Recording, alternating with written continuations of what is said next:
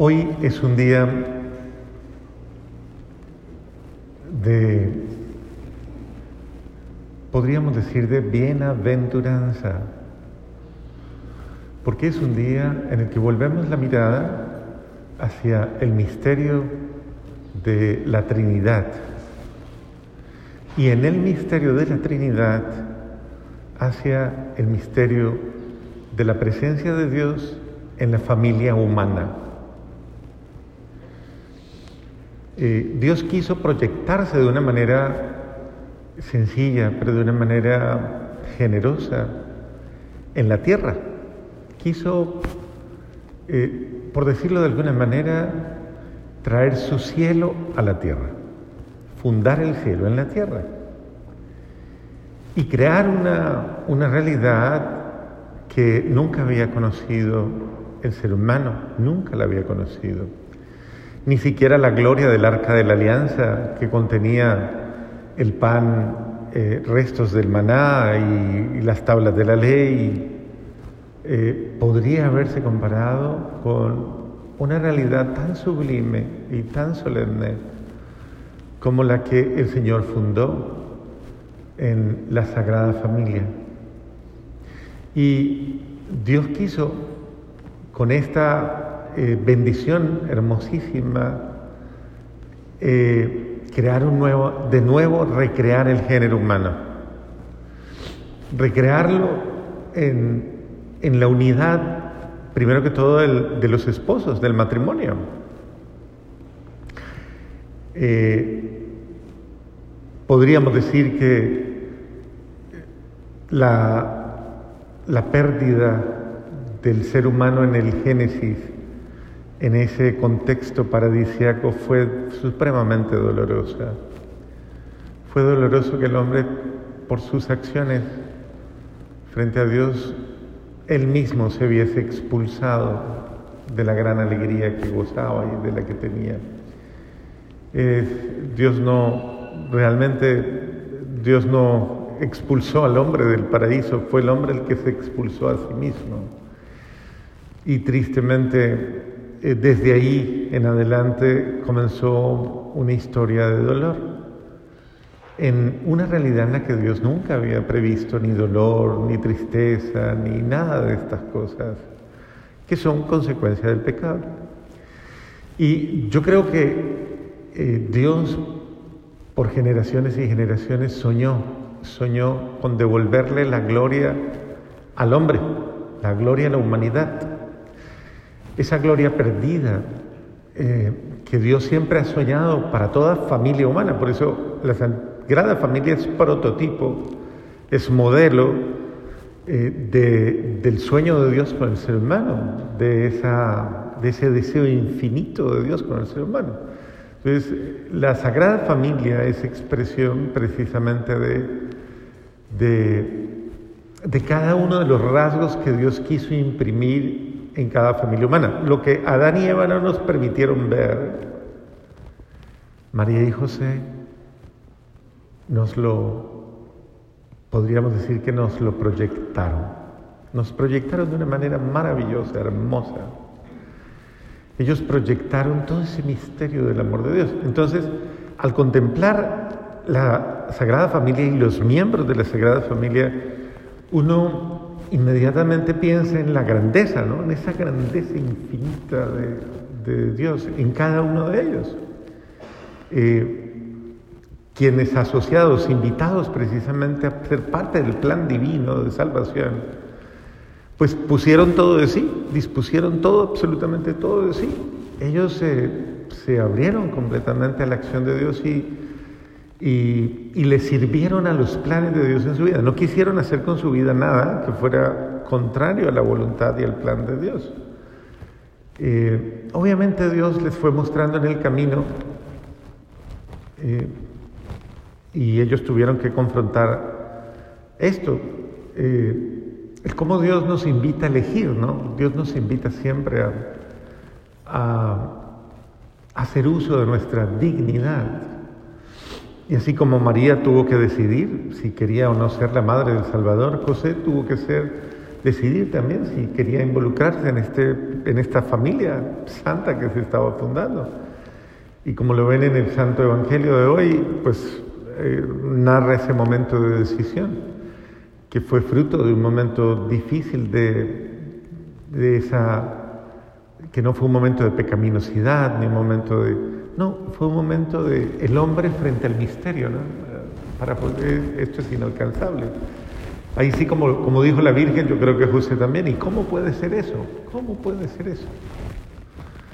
Eh, yo creo que la misma pregunta se le hicieron los dos. La Virgen María no en actitud de duda, sino en no entiendo algo tan grande. Y José igual, igual, no comprendo. Y, y la grandeza de ellos dos llevó a que precisamente en esa humanidad eh, igual a la nuestra, en esa humanidad, el Señor pudiese realizar su obra. Y casi podríamos decir que, a ver, estos miembros de la Sagrada Familia muestran una escala, una escala maravillosa. Si hablamos del Hijo, pues es Dios. Pero si hablamos de la Madre, es Inmaculada Concepción. Pero si hablamos de San José, estamos hablando de un bienaventurado. Es decir, y San José abre la puerta a algo que nunca hubiéramos podido pensar. San José abre la puerta de una manera maravillosa a eh, ese misterio del hombre que aún con su condición humana de pecador, es decir, bajo el signo de Adán, ha sido llamado a incorporarse a una realidad celestial. Y uno podría decir, pero ¿cómo, cómo, cómo es posible? Bueno, podríamos decir que San José nos representa y representa esa obra de Dios en cada alma que en virtud de los méritos de Cristo, en virtud de, Cristo, en virtud del misterio de la salvación, en virtud del amor de Dios, eh, está llamada a ser santa y a ser bienaventurada y a ser feliz y a ser llena de gracia y llena de bendición. Y podríamos decir que Dios eh, llamó a, a José hacer parte de ese misterio, eh, de ese maravilloso misterio, invitándole únicamente a que acogiera en su ser, nada más, acogiera en su ser toda la grandeza del amor de Dios. Y, y simplemente permitiera que fuera pasara, que sucediera.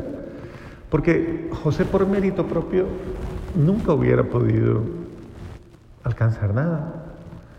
Pero cuando Jesús es llamado y es asociado a esta experiencia, es que ni siquiera, a ver, porque uno podría pensar, ah, no, pero es que venía de la descendencia de David y está la promesa que Dios le hizo a David y que cumplió y que es figura obviamente de la gran bendición que Dios le dio a Abraham y por eso la palabra de Dios hoy nos enlaza en la promesa y en la relación. Y sí tiene que ver, obviamente, porque está entrelazada. Pero, pero podríamos decir que José, como tal, en la humildad de su realidad, él solamente se percibió un hijo amado de Dios, nomás un, un alguien que quería ser todo para Dios y servirle a Dios y humildemente estar dispuesto a Él. Pero en ningún momento yo creo que José eh, se imaginó todo lo que le iba a suceder y en lo que se vio envuelto en un momento determinado. Sin embargo, él ya en una mirada sobrenatural preveía que todo lo que le estaba pasando no era cualquier cosa. Primero, aunque era tradicional casarse con una virgen, eh, y más, una virgen reservada para el templo, como lo fue María, quien había desde los tres añitos permanecido en el templo, eh, al recibir a su esposa, una mujer, en, esa dimensión de consagración, obviamente este hombre, en la sencillez de su ser, eh, también se dispuso a prepararse para ella. Se preparó para ella. Y hay algunas narraciones que dicen que José eh, había también concebido en su corazón el ser puro, el ser íntegro para Dios, el ser virgen, corporal, espiritual y en todos los órdenes de su ser, el reservarse para Dios. Totalmente. De tal manera que cuando María le confía su gran secreto, que es que ella, a pesar de que ya sale del templo y debe responder a, según la tradición judía, a la vocación al matrimonio, ella quiere proponerle a su esposo que los dos se reserven para Dios. Imagínense, si esto lo hizo el papá y la mamá de Santa Teresita del Niño Jesús, que pues eran dos personitas, eh, podríamos decir sencillas en, el sentido de, que no, eh, no pesa sobre ellas toda esta maravilla. ¿Cuánto más estos dos hijos de Dios que de una forma sobrenatural estaban como en el punto de la alianza entre Dios y los hombres, estaban en un punto neurálgico de la historia. María quería reservarse para Dios íntegra y José también. Es decir, no querían entrar a la dimensión eh, procreativa eh, humanamente hablando, sino eh, reservarse como hijos de Dios totalmente y tener una fecundidad espiritual. Imagínense la coincidencia tan bonita de, de los dos. Solamente visto en los papás de Santa Teresita, del niño Jesús, quienes solo por obediencia a su párroco, que era su director espiritual, pues comenzaron a tener familia. Eh, y de ahí nacen todas estas hijas que yo creo que tal vez en el futuro irán canonizando otras más, porque se podría decir que ellos corresponden a la primera familia eh, que podríamos llamar que en su totalidad pudieron llegar a esa gracia de la santidad. Ya el papá y la mamá de Santa Teresita son santos. Entonces, pensemos en esto tan interesante de cómo María y José, ellos dos, al disponerse totalmente a reservarse para Dios, claro, estaban frente a un misterio supremamente grande. Y tal vez lo que le pasa a José en ese momento difícil que él tiene de comprensión es que al confiarle María, que está embarazada, claro, él dice, pero nos habíamos comprometido a tener una fecundidad espiritual, una reserva solo para Dios. Él no alcanza a comprender qué había pasado y obviamente Dios en su infinito amor eh, es Él el que le revela el misterio a José para que obviamente esa confusión no genere en él ese dolor que podría haber causado. Y José se abre de una manera, para mí es de los momentos más duros, pero también de los momentos más grandes de José. Como José se abre a la acción del Espíritu Santo, y, de ese sueño se, se levanta inserto en la bienaventuranza divina. El hombre que le dijo sí al proyecto de Dios. Porque pasó el momento de prueba, pero le dijo sí al proyecto de Dios. Sí quiero hacer parte e involucrarme en esta experiencia a la que tú me invitas, a una experiencia de santidad.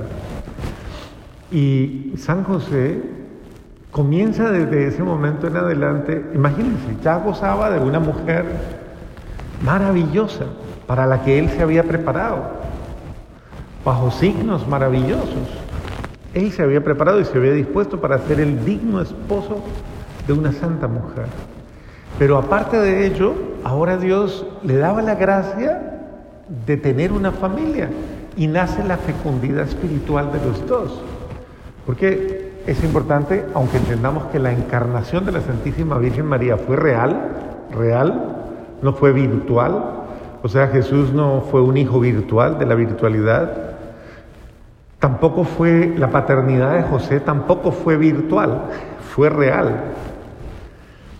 Yo he visto muchos hogares eh, de padres de adopción, ¿no? Padres que adoptan y el celo, el amor, como adoptan, como engendran a sus hijos antes en el corazón que en la carne, es conmovedor.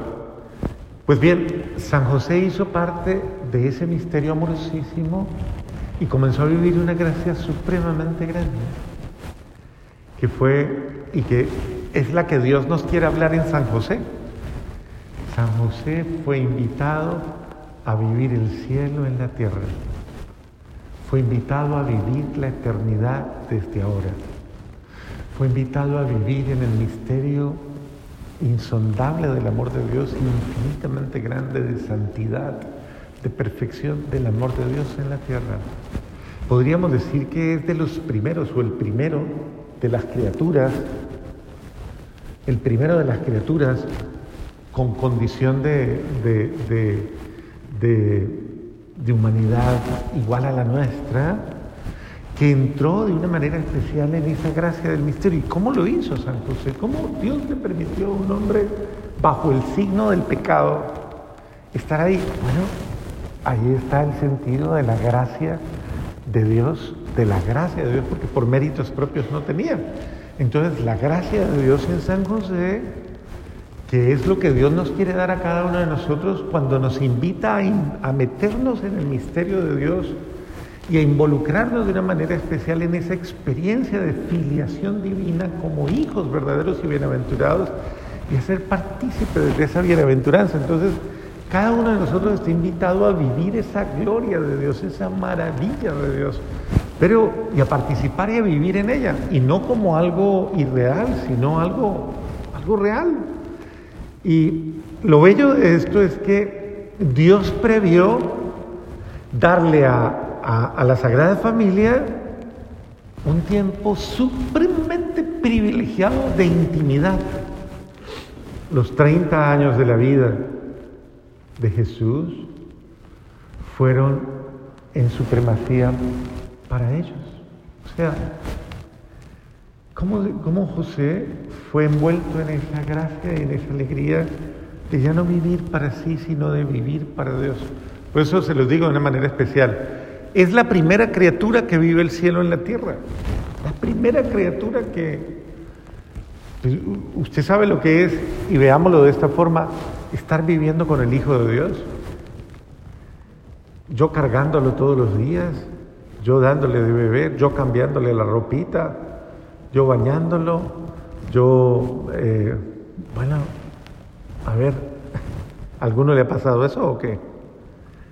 Bueno, esto es fuera de serie. Y con la mamá de Dios, ¿con quién vive usted? No, yo vivo con la mamá de Dios. Bendito sea Dios. O sea, esto sale de la mente, sale de la imaginación, esto no, no tiene cabida. ¿Y, quién es su esposa? Pues yo comparto esposa con el Espíritu Santo, bendito sea Dios. Entonces, a ver, esto no tiene comparación, no cabe en la mente, no cabe en nuestro ser. Qué grande tiene que ser este hombre para ser el privilegiado, el, bienaventurado, el bendito, eh, dentro de una bendición maravillosa. Podríamos decir que José tuvo el privilegio de vivir en la bendición, de ser bendito en todas las dimensiones de su ser, bendito, y en esa bendición él vivía como estamos invitados a vivir todos y cada uno de nosotros, vivía anonadado, en una actitud absolutamente de, de contemplación, podríamos decir, de maravilla, todos los días ante el milagro que ante sus ojos pasaba todos los días.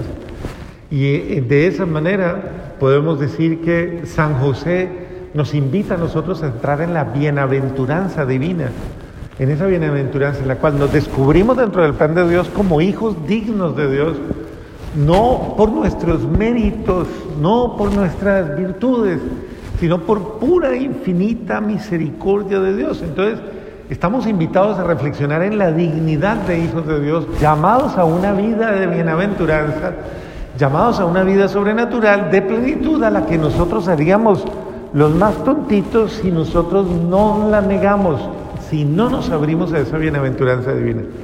Entonces San José es puerta del cielo de alguna manera para todos aquellos pecadores hijos de Eva. Es decir, quien contempla a San José debe decir en su corazón, yo tengo esperanza. Tengo la esperanza de que si yo eh, entro en ese misterio de Dios y permito que Dios se manifieste en mi vida y le dé a mi vida la calidad que debe tener eh, dentro de ese misterio de la gracia, pues obviamente yo viviré el privilegio, ese privilegio de, su santidad y de su amor. Por eso todas las virtudes de San José son eh, imitables y verdaderamente eh, sería muy bello para nosotros redescubrirlas.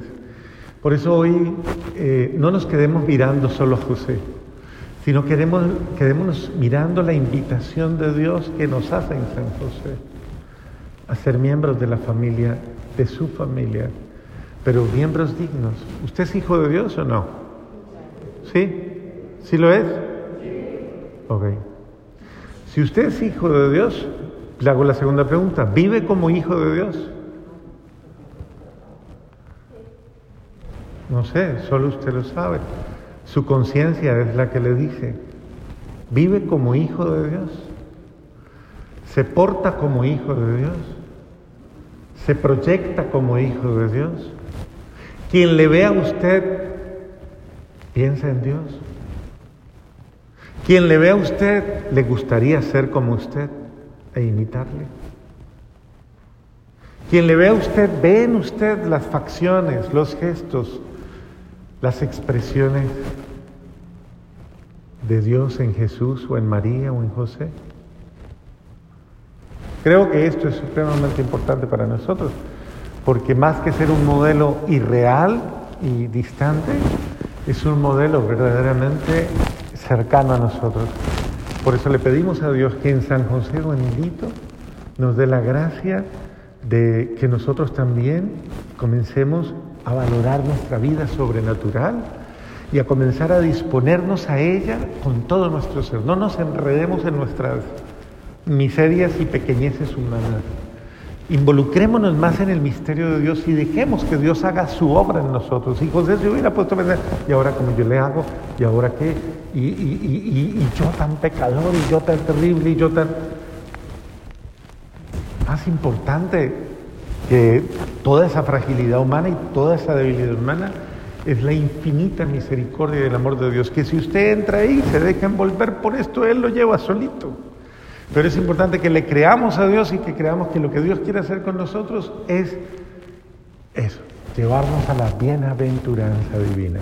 Dios te está llamando y nos está llamando, José, a ser bienaventurados, bendecidos, bendecidos por su amor bien amados, hijos amadísimos de Dios.